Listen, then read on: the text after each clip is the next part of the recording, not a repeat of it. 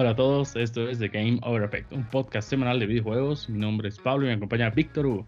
Del episodio número 41 empezaremos con la pregunta de la semana. Víctor Hugo, la pregunta es, si la luz de la luna es el reflejo de la luz del sol, ¿los vampiros no tendrían que quemarse en la noche también? es, es, una pregunta válida, creo. Pero obviamente si asumes que realmente los vampiros existen. Entonces, si asumimos que los vampiros existen, por lo tanto, también deberíamos asumir que en el proceso del, del, del viaje de la luz del sol o de la energía del sol hacia la luna y de vuelta hacia la Tierra, sufre algún tipo de transformación que le quite el componente que hace daño a los vampiros. Pero creo que también filtro. Claro, le hace, le hace como un filtro, le pone como, como que lo, como que polariza la luz. Pero creo que una pregunta también válida, ah, colgándome de la tuya, sería ¿por qué los vampiros no podrían andar en el, día? O sea, ¿qué, tendría que, cuál es la razón? Que su piel es demasiado sensible como para que, y que el sol los, los, los quema. Pero bajo, ese punto, digamos, con un desinfectante V3, creo que es C3 la, serie, una cosa así, que es el que, el que realmente tiene funcionalidad desinfectante, podrías matar a todos los vampiros del mundo. Entonces, en vez de tener un collar de ajo o con una cruz, ¿no? Simplemente te compras uno de esos y si se te acerca un vampiro, ¡pam! Tenga. Claro, o sea, pero tendría más chance de vivir, porque si le da la estaca muere inmediatamente. Con el sol medio que tiene unos minutos más de vida. Entonces me imagino que con el desinfectante va a tener igual unos minutos de vida que pueden ser vitales para la persona que lo quiere matar. Sí, ¿no? Sí, o sea, sí estás dando un chance, unos minutos más que te podía matar. Tengo una pregunta más, si quieres la hacemos o ya la pasamos para la siguiente semana. No, no, para la siguiente semana nomás. Ya, tengo dos, vamos. Dale, Víctor, ¿qué has jugado esta semana? Bueno, esta semana he podido jugar un poco más, unas cuantas horas extras libres durante el fin de semana. He aprovechado para jugar un par de partiditos en FIFA 21. Pues he seguido jugando Stranger Things 3. He jugado un par de misiones más en GTA 4. Espero eventualmente realmente terminar el juego y no dejarlo abandonado. Y después he aprovechado el sábado en la noche eh, jugar Resident Evil Village el demo en el castillo. está muy bueno. Por lo menos lo que, nos muestran y cómo lo están armando y cómo te, te encajonan, digamos, en la, situación específica del demo, termina llamándote mucho la atención. Eh, yo tuve la oportunidad de jugar el primer demo, que bueno, que en realidad no era tanto un demo, sino más bien una experiencia eh, en el motor del juego. Y este, el que se, liberó para este fin de semana, tiene cierta conexión con lo que, con lo que pasaba en esa primera experiencia. No logré jugar el segundo demo, que fue hace una semana más o menos, ¿no ve? El que era en el... Ese creo que era en el pueblo, ¿verdad? Sí, uno era en el castillo, otro en el pueblo. Claro, el del castillo era el de este fin de semana. pero como te digo, se ve súper interesante. Eh, la media hora realmente es una mamada total, porque hay un punto en el que no puedes pasar. Independientemente de lo que hagas, ahí se acaba el juego. Entonces tú podrías llegar, creo que en 12, 15 minutos a ese punto del, del demo y ya estuvo. o tardarte un poco más y jugar. De hecho, yo, a mí me sobraron dos minutos eh, de la media hora que tenías para jugar durante, durante el fin de semana. Claro, porque he curioseado bastante, he pausado el juego un par de veces que, estaba en otras cosas. Um, pero ven, se ve súper interesante, me llama mucho la atención. De hecho, me llama tanto la atención que es, si tuviese más tiempo, creo que jugaría Resident Evil 7 completo. pero no sé, habrá que ver. Habrá que ver también cómo, cómo va con los reviews y ya una vez que el juego completo esté disponible, ¿no? ¿Tú, Pablo, has logrado aprovechar y jugar Resident Evil Village este fin de semana o has estado en otras cosas? Lo tenía, pero me acordé el domingo y dije, ah, su madre era el sábado y ya. No, no lo fui. otra vez lo mismo. sí, otra vez, pero esta vez voy a aprovechar el, el primero de mayo, que creo que lo van a abrir siete días vas a poder jugar una hora, los dos mapas, y creo que ya, esa va a ser mi chance y creo que voy a transmitir. Creo que ahí sí. Bueno, así que más has estado jugando? He jugado Hitman 2, definitivamente el 2 me gusta más que el 1, el 1 era muy básico. Eh, como estaba gratis Horizon, lo bajé. He debido jugar 20 minutos. Eh, se ve muy bien, tiene unos gráficos impresionantes. Sí, sí me ha agarrado, sí quiero saber qué es lo que pasa. Y también jugué Fórmula 1. Te cuento que me compré el volante con pedales y es otra experiencia. No sé si te acuerdas que cuando hace años yo era, digamos que capo en PUBG de celular y me creía tan bueno que ya quería pasar al siguiente nivel de jugar en consola, compré el Xbox y ni siquiera podía ganar, un, ni siquiera podía estar en el top 10 de PUBG en consola, pues me pasó algo similar en Fórmula 1. Con control en normal llegaba pues primero en todo, así en las clasificatorias, en la, en la carrera y ganaba pues por entre 4 y 9 segundos, siempre sacaba récord y demás. Dije, no, ya, ya estoy preparado para el siguiente nivel. Compré el volante, ni siquiera puedo clasificar, llego uno o dos segundos después del tiempo de clasificación y ya me está estresando. O sea, sí es otra cosa jugar con volante, es mucho más real. Y ya, o sea, esta semana más voy a practicar, si no creo que me voy a estresar y voy a cambiar de juego. Lo vas a vender el volante. no, eso no creo. Está muy bueno, o sea, es, un, es el volante más barato, pero está ¿Cuál muy te, ¿Cuál te compraste y cuánto te ha costado? Es uno de Hori, que se llama Hori como tal. Tiene dos pedales, que es freno y acelerador tiene la caja dentro del volante, bueno, detrás del volante. Y tiene botones también en los laterales del volante. Me ha costado 130 dólares. Y hay otros también Logitech que valen como un poquito más de 400 dólares con la caja de cambios, tres pedales. Pero te cuento que le invité a mi primo que es un crack en juegos de carreras y me dijo de que para juegos como tal es mucho mejor tener los cambios dentro del volante porque ya pierdes una mano y tres pedales igual creo que ya es mucho y con dos ya es suficiente para este tipo de juego. ¿Nada más? Ah, bueno, jugué FIFA y Call of Duty, pero no hay nada relevante. En Call of Duty han modificado el mapa, que lo han vuelto creo que de 1984 y ya, pero eso, lo de siempre. Lo típico. Sí. Listo, pues pasamos a las noticias de la semana entonces. durante la semana se llevaron a cabo los DICE Awards, ya habíamos hablado de algunos de los nominados episodio previo.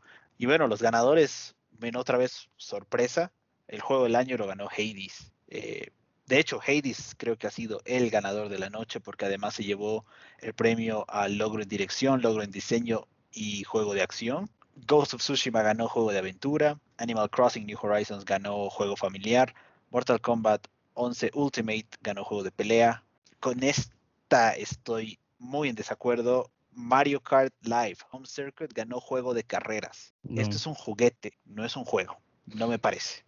Final Fantasy VII Remake ganó juego de rol, Tony Hawk Pro Skater 1 y 2 ganó juego deportivo, Flight Simulator de Microsoft ganó el juego de estrategia simulación, Half-Life Alex ganó juego de realidad inmersiva, Legends of Frontera el juego móvil, Fall Guys ganó juego en línea, The Last of Us Parte 2 ganó el logro en animación, Ghost of Tsushima logro en dirección de arte, el logro del mejor personaje lo ganó eh, Miles Morales, en música original ganó Ghost of Tsushima. En diseño de audio ganó Ghost of Tsushima.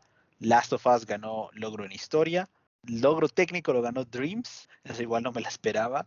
El logro técnico en realidad inmersiva lo ganó Half-Life Alex. Y logro de un estudio independiente también lo ganó Hades. Entonces, el ganador realmente de la noche Hades, seguido por Ghost of Tsushima. Y en tercer lugar recién The Last of Us parte 2. ¿Qué, qué te parece esta, esta premiación, ¿no? Es, me parece súper diferente a, a, lo que veníamos viendo eh, el año pasado. A ver, lo que yo creo que lo que yo creo que ha pasado es tal cual, o sea, mejor decimos otro juego para que hablen de nuestros premios, porque ya repetir los ganadores ya van a pasar desapercibidos esos premios. Y le dieron a Haters, yo le hubiera dado a quizás a Ghost of Tsushima y no sé, Haters, no sé, no sé, hay algo que no me cuadra, quizás por lo que ya había mencionado antes de que me hace recuerdo mucho el juego de Diablo 3 y quizás estoy ahí encajonando este juego. Tal vez le dé una oportunidad cuando baje de precio, pero mira, así el ganador, como tú dices, el juego de carreras no puede ser Mario Kart Live, o sea, creo que tiene dos pistas y, eso fue todo. No, no, puede ser esto, o sea, eh, literalmente es un juguete. Claro, o sea, quizás hasta lo premias como gadget del año, una cosa así, o accesorio del año, pero no para juego de carreras del año que tampoco le han tomado. Eh, incluso, no sé si ni siquiera si podrías nominarlo a juguete del año.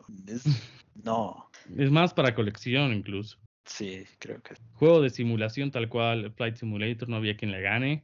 Eh, juego en línea, Fall Guys, no sé. No, me juego en línea, Fall, Fall, Guys ha sido el mejor juego del año.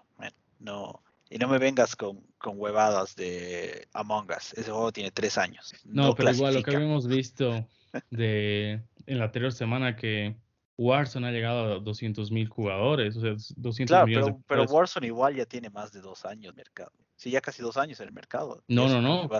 O sea, Modern Warfare salió el 2019, pero recién Warzone salió el 2020. No salió en conjunto. Recién la segunda o tercera temporada recién salió Warzone. Por eso podía haber sido tranquilamente Warzone. Lo- logro en historia está bien de Last of Us.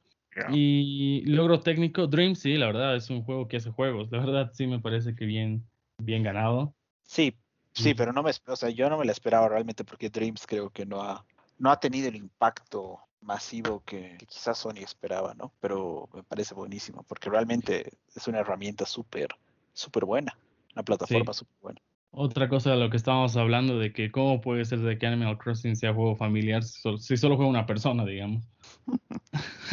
ahí, ahí te podría aceptar de que esté nominado Mario Kart Live, pero así Sí, juego familiar también, Mario Crossing, también no. podría ser. Sí, los demás todos bien, juego deportivo, Tony Hawk, era muy bueno, buenos recuerdos. Sí, creo que con todo lo demás estoy de acuerdo. Miles Morales como personaje, logra un personaje. Yo hasta hubiera puesto a Abby, ¿no? Creo que Abby era mucho mejor que Miles Morales. Eh, no sé, fue- creo que es argumentable de, de los dos lados, ¿no? Am, creo que Abby no termina siendo por, por todo el odio que ha recibido quizás el personaje y todo lo demás, ¿no? En cambio, Miles Morales creo que ha sido aceptado por todo el mundo, ¿no? Hablábamos la semana pasada que Miles Morales vendió más que The Last of Us y vendió más que, que Ghost of Tsushima. Entonces tiene una mejor audiencia, un mayor alcance. Bueno, Y sí, además es un, es un parte personaje sí. mucho más representativo. Eh, su mamá puertorriqueña, su papá afroamericano, ¿no? Tiene Pero una has más jugado- grande versus Abby, que es una mujer blanca, básicamente. ¿Has jugado eh, Miles Morales en español o en inglés? El audio. Yo juego todos mis juegos en inglés. Ya, pero su español es muy falso. Mm, El español de él y de su madre no, es muy falso. No sé por, por qué jugarías. Ah, pero dices que el español que hablan en la versión en inglés del juego es muy falso. Sí, sí, sí, sí, es demasiado falso. Ningún latino habla así No, man, no. español. No, los, los, los, los latinos puertorriquenses en Estados Unidos hablan así. Horrible, horrible. Yo, yo prefiero jugar en español porque era muy fingido. No me gustaba. En español, pucha, no, no, no estaba tan fingido. Pero ya. Ah. Pero bueno, sí. La noticia número dos es una noticia súper interesante. Luego de la filtración de una imagen en el sitio PlayStation Polonia, Sony ha confirmado que iniciarán una prueba piloto por un año, exclusivamente en Polonia, de PlayStation Plus Video Pass. Este va a ser un beneficio a la suscripción de PlayStation Plus que permitirá que los usuarios vean películas de un set de 21 películas y series desde sus consolas sin costo adicional. ¿Qué opinas de eso, Pablo? Yo creo que es una tentativa o van a probar qué tal eh, si los gamers ven películas en su consola. O sea, yo creo que van a transmitir eso de que ya empieces a ver películas en tu consola, de que ya no pagues otra suscripción si también puedes recibir beneficios de tu PlayStation Plus. Va a incentivar también a que la gente que no tenía PlayStation Plus ya tenga porque va a ser un, un servicio más que le van a ofrecer. Y creo que hay un, un aplicativo de streaming de Sony, que no me acuerdo qué se llama, creo que empieza con Q. Quizás lo, lo añadan con el tiempo y va a ser una nueva idea, una nueva competencia y al final todos salimos ganando. Claro, me parece, me parece que siempre es, es bueno por, por como, como dices, más competencia mejora de una u otra forma el, el mercado y los otros, nosotros como consumidores terminamos ganando. ¿no? Pero no sé realmente qué, qué tan útil va a terminar siendo, porque eh, los derechos de las de la gran mayoría de las cosas se están repartiendo por en plataformas mucho más grandes que un PlayStation Plus, ¿no? No creo que van a- no vayan a no van a poder compe- competir con Netflix, con HBO Max, con Disney Plus, con Hulu, Paramount Plus, eh, ¿cuál más ha salido recién? Peacock, HBO, etcétera, etcétera, ¿no? Um, va, eh, es- va a ser súper complicado y además no entiendo por qué este set de tan pocas películas, 21 películas me parece que es muy poquito, 21 películas y se- series en total. Um, y tampoco entiendo por qué en Polonia. ah, bueno, Es- me parece súper raro que sea solo en Polonia. eh, quizás haya alguna particularidad con los derechos de estas películas y series exclusivamente en Polonia. Quizás los negocian por país dentro de la Unión Europea o alguna cosa de ese estilo. Pero va a ser interesante. No, no creo realmente que tome vuelo porque necesitarían una, un catálogo de películas y de series súper amplio para que realmente valga la pena que, que los usuarios cambien su suscripción Netflix hacia completamente un PlayStation Plus. Obviamente si llega como un beneficio adicional sin costo extra, eh, es, un, es, una victoria para nosotros como consumidores, pero no sé, realmente no creo que, que les vaya muy bien con esto. Porque además en el piloto de un año, 21 películas, ¿qué vas a hacer? Claro. Pero lo que me acuerdo es de que la otra plataforma, la que sí administra Sony, se llama Crackle. Quizás con el tiempo van a añadir todas las películas que están en esta plataforma, que tampoco son muy buenas, pero igual ya vas a tener para ver todo el año. Sí, pero de todas maneras, Crackle es gratis, no necesitas pagar nada, ¿no? Sí, es gratis. Puedes, puedes hoy día bajarte la aplicación de Crackle en tu PlayStation, cualquier dispositivo que tengas y ver el contenido que está ahí. Entonces, realmente no sería un beneficio adicional, simplemente sería una consolidación de Sí, pero igual Crackle creo que tiene afiliado a AXN, no sé si estarán todas las series, quizás lo añadirían ahí, y el canal de Sony, que igual tiene alguna que otra serie y, ya, tampoco son los eso, varía, eso, varía, de región a región, ¿no? Es, eh, ese, es el, ese es el contenido que tenemos en Latinoamérica, pero en Polonia seguramente tienen otras cosas. O quizás no hay ni Crackle en Polonia y, ya han visto como la novedad. puede ser, puede ser. Pero habrá que ver. Me parece raro otra vez que, sea en Polonia, como que un territorio bastante aleatorio para probarlo, pero quizás tenga un buen tamaño de consumidores con suscripciones de PlayStation. Capaz que es uno de los países en los que puede hacer este tipo de cosas con la mayor penetración de PlayStation Plus. Puede, haber algunos otros datos o otras consideraciones que Sony está tomando que obviamente nosotros no podemos pues el país, no tenemos la data. El país que más películas ve en su casa, en stream y qué sé yo. Claro, una, una, una de ese estilo puede ser. Pero a ver, veremos si eventualmente llega, bueno, primero si tiene éxito y después si llega a Latinoamérica. La noticia número tres es que el Comité Olímpico Internacional anunció que el Gran Turismo formará parte de la serie olímpica virtual, como la plataforma oficial de la categoría de carreras. Las otras cuatro categorías son béisbol, ciclismo, navegación a vela y remo. El evento se llevará a cabo, o mejor dicho, iniciará el 13 de mayo. ¿Qué tal esto? Me parece súper interesante que varios, varias experiencias virtuales lleguen a ser parte de las Olimpiadas. Quizás no completamente, pero, pero sí como que algún tipo de esfuerzo parcial para integrar nuevas cosas y me imagino que en el fondo la, el objetivo del, del Comité Olímpico Internacional es atraer a una nueva audiencia hacia las Olimpiadas. ¿Qué opinas? Bueno, desde hace unos años ya la industria del videojuego está vendiendo hasta cinco veces más que la industria del cine. Entonces todo es plata. Entonces se han empezado a dar cuenta de que esto es un negocio, que hay mucha gente metida en esto y ya están empezando a incluir en, varias, en varios ámbitos. Es por el bien de los jugadores está muy bien. Va a haber más competencia, va a ser más valorada, eh, más valorado este hobby y, y, ya esperemos que se añadan más, más juegos adelante. Sí, excelente. Me imagino que eventualmente quizás llegue un FIFA dentro de la, plataforma, ¿no? Pero una de sus reglas primordiales es que el juego tiene que ser un deporte en la vida real. Entonces, las basuras como Fortnite y Warzone no van a llegar a las Olimpiadas. Ya, pero en fútbol, ¿a cuál escogerías? O en básquet, porque digamos hay dos empresas que desarrollan los juegos, tenis igual hay dos, digamos. ¿Cómo van a escoger cuál va a ser el juego oficial del año? Quizás ahí ya... Mm, es que no, yo creo que no va a ser año por año. Y si eliges un juego, ah, es el juego por el resto del tiempo, ¿no? No, no, debería, no debería haber un cambio cada año porque tus atletas olímpicos no van a empezar a entrenar en otra cosa, ¿no? El, el juego de béisbol es un juego con Konami, el de ciclismo es uno rarísimo que nunca en mi vida había escuchado, el de navegación y remo igual son otros juegos súper raros. Creo que el Gran Turismo debe ser el más mainstream, por así decirlo. Entonces, por eso te digo, yo creería, bueno, quizás por, por el hecho de que ya tiene alguna relación con Konami, podrían animarse a hacerlo con Pro Evolution, pero si realmente quieren como que atraer a la mayor cantidad de, de, personas, debería ser FIFA. Además que tiene todas las licencias, no habría problema ahí. Sí, debería ser FIFA. La noticia número 4 es que Xbox anunció los juegos gratuitos para el mes de mayo como parte de Games with Gold.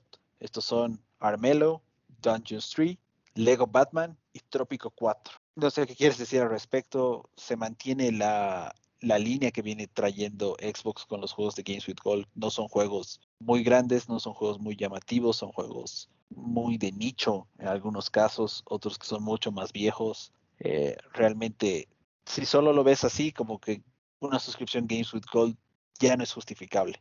Para nada, directamente te conviene más el Game Pass, que quizás es lo que quieren hacer, así de aburrirte y para que vayas directamente por el plato fuerte, porque ya últimamente no están dando buenos juegos en, el live. Y hay una noticia corta que vamos a hablar del tema.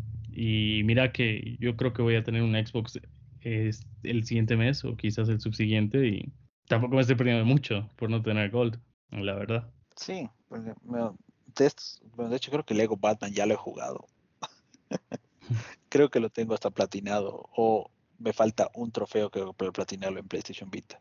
Si es que sí creo que es Lego Batman 1 o era Lego Batman 2, no recuerdo. Pero igual, los demás juegos no me llaman la atención. Trópico creo que he intentado jugarlo alguna vez, porque creo que estuvo gratis en PlayStation Plus hace un año. El 3 creo, sí.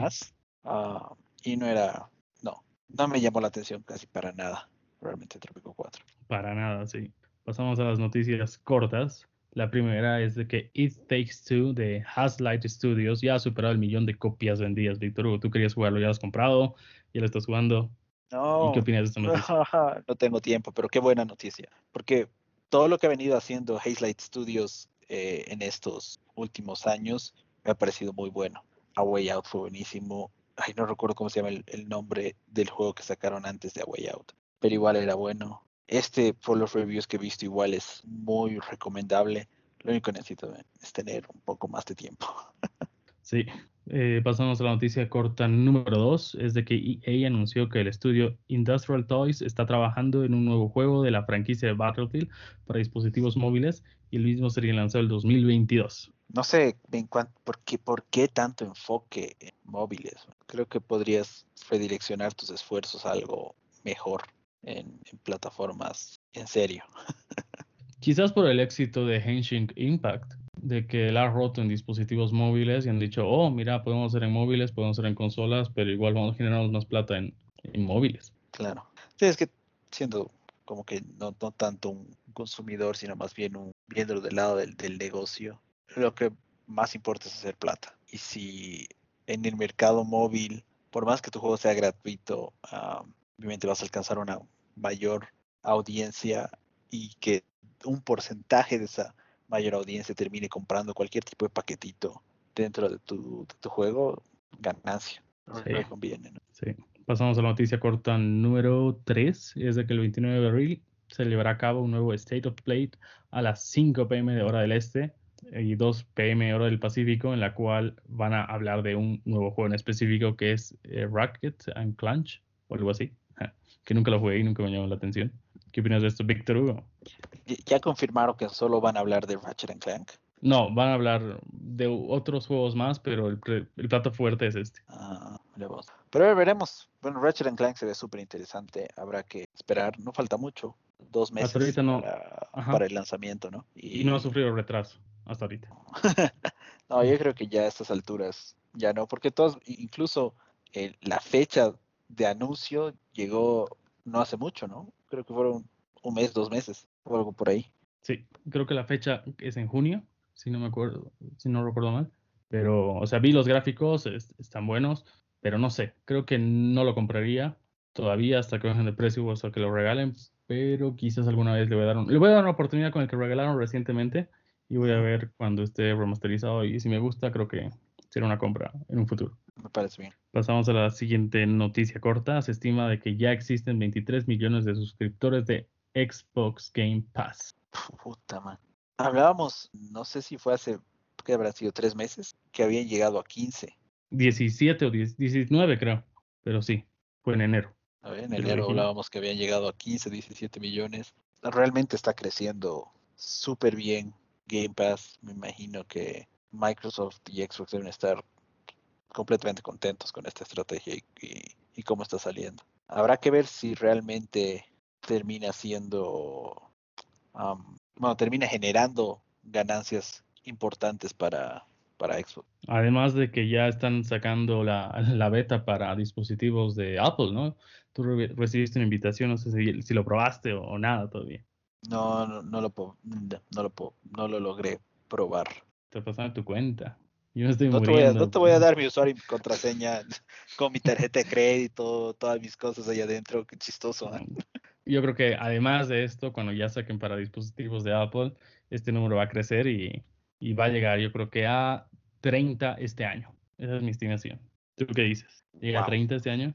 Veremos. Sí, Haremos las apuestas creo después. que podría ser. Claro, va a depender mucho de, de qué, primero, cuán bien funciona la experiencia. Eh, De hecho, he leído un par de artículos que decían que juega muy bien en iOS, juega muy bien en una Mac o en una PC. Entonces, lo siguiente es simplemente qué juegos van a venir. Se viene, bueno, todavía no estamos 100% seguros, pero debería venir Halo Infinite hacia el final del año. No sé si jalará mucha gente, quizás fans de muchos años de la franquicia que no necesariamente siguen siendo gamers, pero que ocasionalmente juegan. Quizás a ellos les llama mucho la atención poder jugar a través de, de Game Pass con xCloud directamente en su laptop. Sí, directamente en su laptop. Bueno, lo único, el único gasto que tendrían que hacer es comprar un control, si es que no tienen un control ya en su casa. Y ya va a ser un método de diversificación tanto de Xbox como de los jugadores que ya van a probar más juegos. Quizás deberían empezar a ofrecer paquetes de Game Pass con el juego. Ahorita cualquier, perdón, paquetes de Game Pass con control. Ahora en día si compras cualquier control te viene con un código de 14 días, pero deberías poder venderlo, no sé, en cuesta el control 70 dólares, en 100, 120 dólares un control con la suscripción de un año. Mm, sí. Y ahora hablando de controles, creo que la siguiente semana o dentro de, de un mes van a salir nuevos controles de Xbox, un color verde limón, un verde resaltador y un rojo Sí. camuflado, que están caros, ¿no? Son más caros que los precios normales. Pero Sí. ahí se están robando la estrategia de Nintendo, ¿no? Que Nintendo saca colorcitos de, de vez en cuando y ya creo que le vieron el negocio. Am, no, no sé men, si se están, si se están robando. Creo que Xbox, am, al menos desde la, desde la generación del Xbox One, ha estado utilizando esta estrategia de personalización intensiva en sus periféricos. Obviamente, los- el primer año creo que solo había el control negro. Y Después, puerto cuando- audífono. Claro, y después lanzaron el control negro con puerto de audífono normal. después vino el blanco y de ahí empezaron a sacar un montón de colores súper interesantes, modelos súper llamativos y llegando al controller lab, donde tú puedes entrar y construir y diseñar tu control con los colores que quieras, con los materiales que tú prefieras de los disponibles y que te lo hagan a la básicamente a la medida o no a pedido, ¿no? Y que es lo más único que podrías tener. Entonces están continuando con esta tradición de sacar nuevos colores, nuevas cosas. Um, me gustaría bastante poder comprarme más, pero a ratos digo, eh, ahorita tengo el, el Elite, que, que es con el que juego todo el tiempo en el Xbox, y tengo creo que dos más de Xbox normal que están agarrando polvo porque no los voy a usar para nada. Y creo que tampoco me sirven mucho de, de adorno porque es el, porque son los controles negros. Y tener más controles, no sé. Pero Nintendo lo hace esto desde el Nintendo 64, ¿no? Había el control, el amarillo, el rojo, el azul, el pero, verde y el pero solo lo hizo, solo lo hizo ahí. Cuando, cuando lanzaron el GameCube, no recuerdo Ya, que ahí- habido tantos colores. Era el, No, ahí no. el- el púrpura, el plomo, Y ya. hasta ahí, hasta ahí fue, creo que esos eran los principales. Quizás lanzaron uno que otro personalizado. Cuando la- salió el Wii, bueno, no había claro, ni control realmente, ¿no? Bueno, no había un Pero ahí se veía. en control. Pero lanzaron el, el, ¿qué se llama? El, el Wiimote blanco, después el negro. Recuerdo que había uno verde por Luigi, creo que uno rojo por Mario y algo más. A ver, estoy viendo de GameCube, sí había el típico, el morado, el negro, el plomo, había uno rojo, había uno negro de Zelda, había uno rojo de Mario, había un celeste de Zelda, un amarillo de Pikachu. Habían varios, pero no han tenido tanto impacto. Pero a ver, controles de Wii U, no, de Wii. Creo que, bueno, había el negro y el blanco, había el Wiimote rojo y, el verde el verde, sí, y eso sería todo. En, en Wii U, En Wii U había el negro bueno, y el eh, blanco. eh, claro, el, el, el, el Pro Controller era negro, Sí, blanco, sí, no había, no, no había otro realmente. Y ahora en Switch, bueno, en Switch empezaron con los dos plomos rojo y azul el, y el y rojo azul. Claro, y ahora hay dos, dos más. Bueno, y después la, la línea de Switch Lite que de muchos colores. Sí, creo que podrías argumentar que, que Nintendo es el que pionero. empezó con el pionero, pero realmente Microsoft lo ha, llevado a otro, lo ha llevado a otro nivel. Sí, le está sacando el jugo Microsoft. Son igual medio que intentado, pero la mayoría compra el negro. Claro, yo recuerdo que en, en PlayStation 1, por lo menos en PlayStation 1 tengo un recuerdo bien vívido de eh, el control, bueno, obviamente el plomo original, después un plomo más clarito. Y de hecho yo tenía, creo que todavía los tengo, un rojo translúcido y un azul translúcido. Pero después en PlayStation 2 recuerdo el negro. Creo que sacaron uno blanco cuando lanzaron la consola blanca. Había un PlayStation 2 Slim blanco. Creo que también había un Fat blanco. Pero como que eran colores muy básicos. Sí, además para que Xbox o Microsoft lo venda más caro es porque realmente la gente compra. Por ejemplo, el, blanco, el negro creo que cuesta 50 dólares, puedes conseguir 50, pero ya los otros colores están por encima de los 60 dólares. Y encima sí, pero también, también, es un tema, creo, de, de, oferta y demanda, ¿no? Hay más, obviamente hay más oferta del control normal y corriente, el, el negro para todos. Entonces ese termina bajando de precio para que te puedas deshacer del stock. Pasamos a la noticia corta número 5 y es que ya no es necesario contar con una suscripción de Xbox Live Golf para jugar juegos en línea free to play como Warzone y Fortnite. Antes sí o sí tenías que tener esta membresía. Sí.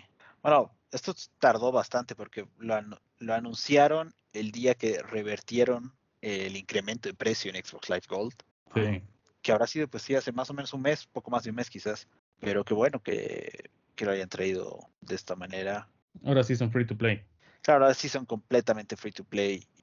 De una u otra forma, al final, Xbox igual gana plata de esto, ¿no? Porque cualquier transacción que hagan dentro de la, de la consola, ya sea que compren el, eh, ¿cómo se llama? El pase de Warzone. Battle Pass. Battle Pass. el 70% de los ingresos le entran directamente a Xbox. Entonces, ¿No era 30?